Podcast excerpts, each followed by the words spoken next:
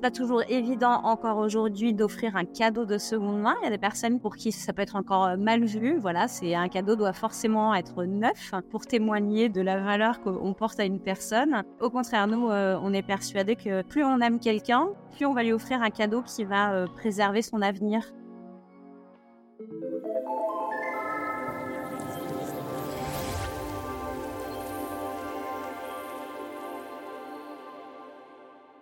Bonjour à toutes et à tous. Si vous écoutez ce podcast Futura dédié aux initiatives positives et à impact, vous avez certainement déjà entendu parler d'économie circulaire, qui consiste à transformer le modèle linéaire, extraire, fabriquer, consommer, jeter, en une démarche plus vertueuse environnementalement, économiquement et socialement, puisqu'on parle de 500 000 emplois créés dans le secteur d'ici à 2030. En parler, c'est bien, agir, c'est encore mieux. Et dans ce domaine, Label Emmaüs a prolongé en ligne le combat de la célèbre initiative de l'abbé Pierre et propose depuis près de 10 ans un contre-modèle aux géants du e-commerce. Sa cofondatrice et directrice, Maud Sarda, est mon invitée du jour.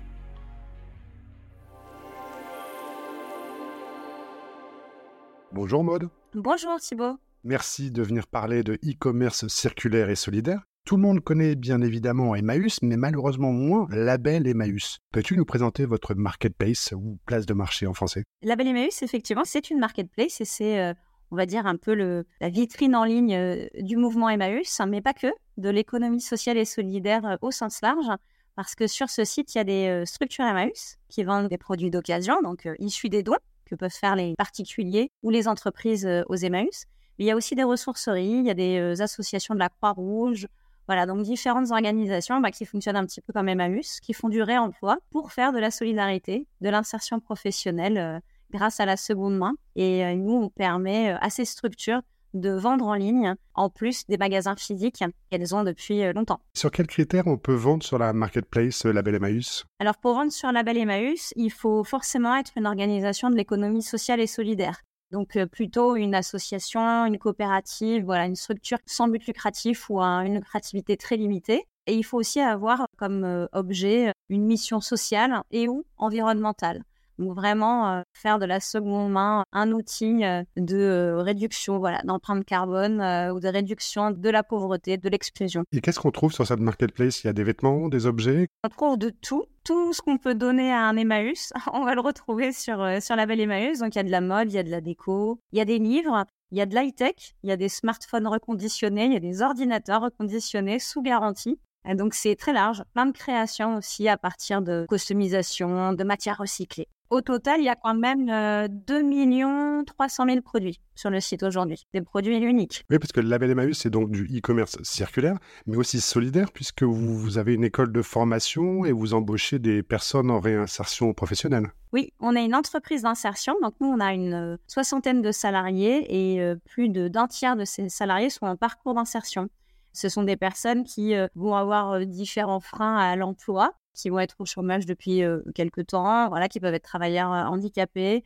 Et, tout ça va un petit peu les freiner dans leur recherche d'emploi classique, leur faire pas de confiance aussi. C'est souvent ça la problématique. Donc, chez nous, ils vont reprendre confiance, ils vont se former, ils vont travailler leur projet professionnel et il y aura un cadre de bienveillance suffisant pour les accompagner euh, à leur rythme vers cet avenir professionnel. Ils sont 80% euh, à sortir de nos parcours d'insertion avec un boulot, avec une formation qualifiante, donc euh, ça marche très très bien. Forcément, faire du e-commerce, ben, ça veut dire faire une activité avec un support numérique, informatique. Et ça, en termes de compétences transférables, en fait, hein, dans d'autres univers, c'est hyper recherché. Mais on a aussi un centre de formation, la Belle École. Donc là, les personnes ne travaillent pas avec nous, elles se forment avec nous. Une petite centaine d'apprenants euh, par an qui se forment dans notre école dans le 93. Là, on les amène vers un diplôme qui est euh, un diplôme reconnu au RNCP, qui a une équivalence Bac plus 3 et qui les forme à devenir des chefs de projet e-commerce. Tu es aussi administratrice des licornes avec deux O. Est-ce que tu peux nous expliquer en quelques mots ce que c'est une licorne et en quoi c'est important qu'un autre modèle d'entreprise se développe? Oui, alors licorne avec deux O, bah, c'est un clin d'œil forcément aux licornes de la tech, ces fameuses structures valorisées euh, plus d'un milliard. Et nous, bah, nous sommes des coopératives, hein, dont ce double O, et nous avons euh, l'ambition d'être des alternatives fortes dans différents secteurs de consommation. On est 13 aujourd'hui. on va retrouver aussi bien Enercop dans l'énergie que Biocop dans l'alimentaire ou encore la NEF dans la banque, la Belle Emmaüs dans les biens de consommation en ligne. Voilà, ce sont des coopératives qui essaient de développer un modèle économique vertueux, éthique, qui est fondé sur euh, bah, le partage déjà, le partage de pouvoir et euh, sans mécanisme d'enrichissement personnel, en reposant sur ce statut euh, coopératif qui nous amène à, conserver la majorité en fait des bénéfices hein, dans, les réserves de l'entreprise et à ne pas les distribuer à de lointains actionnaires. Autre originalité du label Emmaüs, vous tenez une parité et à des écarts de salaire décents. Est-ce que tu peux nous en dire un peu plus? On est même plus que paritaire puisque aujourd'hui on a 62% de femmes dans l'équipe et on est aussi une majorité de femmes dans le comité de direction. C'est euh, un message qui est assez fort parce que euh, on évolue dans le monde de la tech et, ce dernier est très très peu paritaire. On est en dessous de la moyenne européenne en France quand même, qui est pourtant pas très élevée, euh, qui a 22% de femmes dans la tech. Donc c'est vrai que c'est un résultat qui est assez pitoyable quand même. Et par ailleurs, oui, on a des écarts de salaire qui sont très resserrés concrètement, on a un écart qui va de 1 à 3. La direction générale gagnant trois fois le SMIG. Et nos statuts, de toute façon, nous limitent de 1 à 5. Donc c'est euh, c'est une volonté euh, voilà de s'inscrire dans euh, une production de valeur qui doit aller principalement à notre mission sociale et environnementale. Parlons plus particulièrement du e-commerce circulaire et solidaire. Aujourd'hui, vendre en ligne un objet ou un vêtement est devenu un réflexe pour un grand nombre de Français. Mais comment on gère la concurrence avec des plateformes comme Vinted, pour ne pas la citer, et ses 22 millions d'abonnés en France, et surtout que les dons qui doivent être un peu moins importants si on vend sur Vinted, et surtout de moins bonne qualité car les personnes donne finalement ce qu'elle n'arrive pas à vendre. Comment on gère cette concurrence? On l'a subi aussi, hein plus qu'on ne la gère, parce que c'est vrai que c'est une explosion, à, vrai dire. Tu as parlé de 22 millions d'abonnés, donc rien que ce chiffre montre euh, l'ampleur, mais ça a été exponentiel, puisque à l'époque de la création de la Belle Emmaüs en, 2016, Vinted, pour la petite histoire, était en faillite. Et donc, depuis, euh, c'est bien développé. Donc, nous, on a pu vraiment voir émerger euh, ces six dernières années des géants de la seconde main numérique ça a clairement fait chuter euh, le don aux associations. On le constate euh, très très concrètement. Euh, il y a encore quelques années, des organisations comme Emmaüs réussissaient à valoriser 60% de ce qu'elles recevaient comme don dans ces boutiques, à les revendre. Aujourd'hui, c'est à peine 30 à 40%. Voilà, donc ce qui veut dire que le meilleur, la meilleure qualité part à la vente sur les plateformes. Alors, l'idée n'est pas de culpabiliser ceux qui vendent parce que beaucoup en ont besoin, donc euh, c'est le sens de l'histoire. Après, il y en a beaucoup qui n'ont pas forcément besoin aussi, et c'est un jeu, on a tous aimer jouer à la marchande, je pense. Et puis ces plateformes euh, bah, se débrouillent très très bien pour euh, rendre ça complètement addictif en fait. Hein. Euh. Il y a des personnes qui témoignent d'une addiction à Vinted et, à ce type de plateforme, comme vous pourrez en témoigner de drogue. donc c'est aussi dangereux pour le porte-monnaie, c'est aussi dangereux pour l'environnement parce que ça reste de la surconsommation hein, finalement. Donc bah, on lutte en faisant du plaidoyer en expliquant, en essayant de, démontrer montrer ce qu'il y a derrière, les coulisses de ce e-commerce-là. N'est-ce pas aussi paradoxalement une bonne chose que le marché de seconde main se développe? On peut effectivement se dire que c'est mieux d'acheter sur Vinted que d'acheter euh, du neuf, et, certainement euh, que c'est vrai. Mais déjà, si on reste dans euh, une attitude de surconsommation vis-à-vis de la mode, même si c'est de la seconde main, ça reste un problème puisque il nous faut adopter des comportements de sobriété. Donc, il faut vraiment acheter moins, porter moins d'habits ou acheter des, voilà, des habits beaucoup plus durables. Il faut savoir que sur Vinted, les deux marques qui se vendent le plus, euh, ça reste euh, Zara et H&M. Donc, bon, la fast fashion euh, reste euh, quand même euh, reine sur ces plateformes, y compris de seconde main. Donc c'est aussi tout notre comportement par rapport aux achats, à la consommation qu'il faut modifier. Je ne suis pas sûre que ces plateformes nous y aident en fait. Et effectivement, le deuxième effet qui se coule particulièrement négatif, c'est que c'est pas comme s'il y avait rien qui existait avant elle. La seconde main était vraiment le domaine de la solidarité, des associations, de l'entraide.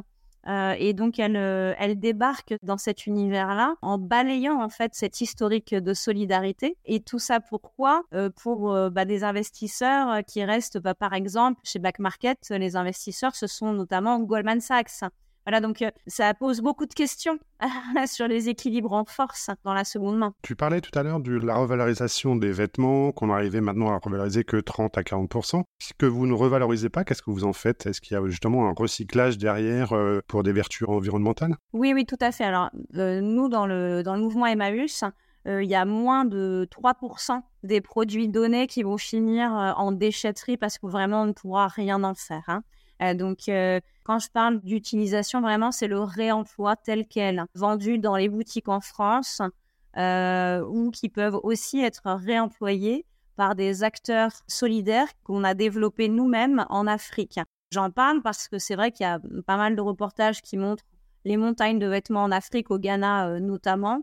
Il faut savoir que Emmaüs, avec le relais notamment, on a créé des structures, des relais en Afrique, au Burkina Faso, à Madagascar, qui sont des, structures euh, qui ne jettent pas des habits sur les plages, qui vont vraiment euh, utiliser cette seconde main dans des entrepôts, qui font travailler des personnes et qui vont alimenter des friperies officielles. Voilà. Donc, ça nous permet aussi de réemployer encore plus de choses, même en dehors de la France. Et puis après, en termes de recyclage, on peut aller assez loin puisque on fabrique même de l'isolant pour des maisons. Le Métis, le relais fabrique cet isolant à base de jean. Donc voilà, on fait aussi euh, beaucoup de recyclage, des torchons de, de cuisine avec le coton, etc., etc.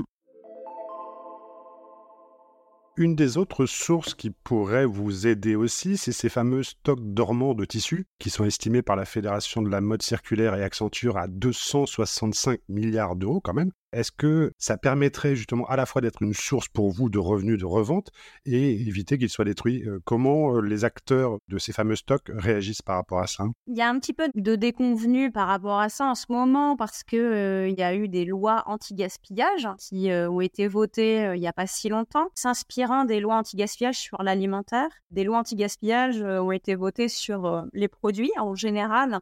Et donc c'est vrai que les associations espéraient beaucoup de ces lois pour que ça amène plus de dons euh, d'entreprises euh, vers elles. Le problème, c'est que la loi n'a jamais imposé que ce soit la solidarité qui soit euh, la première des destinations de ces invendus. Donc finalement, ce qu'on observe, c'est qu'il y a peut-être moins de destruction et encore, il y, a encore de la destruction puisque ce n'est pas euh, interdit. Il y, a, une taxe hein, qui est payée si jamais on détruit. Donc, il y en a qui préfèrent payer et continuer à détruire. Et puis, par ailleurs, euh, l'exutoire le plus important, ça reste les soldeurs, les, voilà, les discounters. Donc, euh, où on va de nouveau faire circuler dans le monde entier la marchandise avec des revendeurs plutôt que de le donner à des associations qui sont là en circuit court, qui peuvent quand même émettre un reçu fiscal sur la valeur du don et qui bah, vont en faire un carburant social, quoi. Donc ça, c'est voilà, ça ne se sait pas encore suffisamment, j'ai l'impression, par les marques. C'est pas encore un choix qu'elles font suffisamment. Et puis par ailleurs, il faut bien dire aussi, ce qui est, c'est que les marques de plus en plus développent leur propre seconde main. Donc bon, ça, à la limite, si elles produisent moins et si elles développent de plus en plus leur gamme de seconde main, c'est aussi bon signe et c'est normal. Euh, là où ça pose des questions, c'est quand une marque va par exemple proposer à ses euh, clients de lui ramener de la seconde main contre des bons d'achat pour acheter du neuf. Là, la démarche écologique euh, est tout de même assez euh, limite. Par contre, il y a un autre aspect de la loi, notamment la loi d'Arcos, qui impose désormais un minimum de 3 euros de livraison à tout achat en ligne de livres neufs inférieur à 35 euros. En quoi c'est une bonne nouvelle pour vous? Pour nous, c'est une bonne nouvelle. C'est vrai que ça a fait réagir pas mal parce que, euh, notamment, euh, tous ceux qui euh, sont édités euh, à la demande, qui passent par Amazon pour ça, bon, bah, c'est un frein à la création pour eux et à l'accès à, à, un circuit de distribution. Ils n'ont pas forcément accès aux grandes maisons d'édition, etc. Donc, je l'entends. Mais c'est vrai que si on se met un peu à la place des vendeurs euh, d'occasion euh, comme nous, eh bien, euh, jusqu'à présent, c'était une concurrence particulièrement déloyale, en fait. Puis, surtout si on se met aussi à la place des, libraires, quand même, des, en physique, de pouvoir acheter un livre neuf avec zéro, un centime de frais de port sur Amazon, et ben forcément acheter un livre d'occasion avec des frais de port, bah, ça revient un peu au même finalement que euh, le livre neuf, donc ça ne donne aucune chance euh, aux produits d'occasion. Et puis par ailleurs, euh, c'est tout aussi pratique, voire plus que d'aller voilà chez son libraire pour acheter un bouquin. Donc on peut se féliciter quand même que cette concurrence déloyale d'Amazon eh bien, soit réglementé, parce que c'est quand même comme ça qu'ils ont détruit tous les libraires indépendants aux États-Unis et espérons que quand même on ne les laisse pas faire la même chose dans notre pays. Et d'un point de vue écologique, c'est aussi une décision importante par rapport à l'occasion. Puisqu'on parle réglementation, Qu'est-ce qui, selon toi, devrait être fait pour qu'on puisse développer encore plus ce e-commerce circulaire et solidaire et justement que des acteurs comme vous aient plus de visibilité, plus de, soutien aussi? Qu'est-ce qui pourrait être fait? Fiscalement, il y aurait plein de choses. Après, c'est jusqu'à présent, le gouvernement euh, n'a jamais souhaité vraiment ouvrir ces portes-là, mais on parle beaucoup de TVA verte, par exemple. Hein, donc, euh, tout ce qui peut être taxe carbone euh, à l'entrée des produits, mais qui pourrait aussi s'appliquer à la vente voilà, d'une TVA qui s'adapte à des produits. Alors, moi, je, je même pour une TVA verte et sociale, avec des indicateurs voilà, d'impact sociaux, environnementaux c'est pas normal qu'il n'y ait pas une prime à la vertu en fait dans notre pays et qu'on en soit encore à la prime au vice en fait où euh, plus on va faire fabriquer des produits dans de mauvaises conditions, plus on, est rentable en fait. Hein. donc euh, ça c'est pas normal. Après en e-commerce euh, en tant que tel, ce serait aussi nous donner plus de visibilité puisque nous, on, se bat contre des mastodontes hein, qui ont des budgets de communication qui sont gigantesques. Hein. Donc, on ne pourra jamais jouer dans la même cour en termes de communication, de référencement euh, sur les moteurs de recherche. Là-dessus, il pourrait avoir des lois qui passent pour imposer, notamment sur le service public, la radio publique, la télé euh, publique, des plages euh, publicitaires dédiées aux acteurs sociaux et écologiques, par exemple. Pour finir sur une note positive, vous avez lancé dernièrement une carte cadeau. Pourquoi ce choix? La carte cadeau, c'est un classique hein, euh, du commerce. C'est un classique aussi des fêtes, évidemment. C'est le cadeau euh, assez facile et rapide, mais c'est aussi euh, dans le cadre de notre projet et puis de la seconde main, une façon de, démocratiser la seconde main c'est pas toujours évident encore aujourd'hui d'offrir un cadeau de seconde main. Il y a des personnes pour qui ça peut être encore mal vu. Voilà, c'est un cadeau doit forcément être neuf pour témoigner de la valeur qu'on porte à une personne. Au contraire, nous, on est persuadé que plus on aime quelqu'un, et notamment ses enfants, ses petits enfants, plus on va lui offrir un cadeau qui va préserver son avenir. Donc offrir un jouet de seconde main sur la belle Emmaüs, eh ben, c'est euh, vraiment le, moyen d'œuvrer pour euh, de l'impact social, de l'impact environnemental. Donc il n'y a pas vraiment un, plus beau cadeau que celui-ci. Mais euh, c'est pas toujours facile de choisir de la seconde main pour quelqu'un, donc tant qu'à faire, autant lui offrir une carte cadeau et euh, il fera son voilà ses achats, ses courses sur la belle euh, au choix. Ce sera donc le mot de la fin. J'espère que vous serez entendu sur ce sujet-là. Merci beaucoup Maude pour toutes ces explications. À bientôt, j'espère. Merci Thibault. Merci aussi aux auditrices et auditeurs qui nous ont écoutés. N'hésitez pas à nous laisser un commentaire et vous abonner. À bientôt.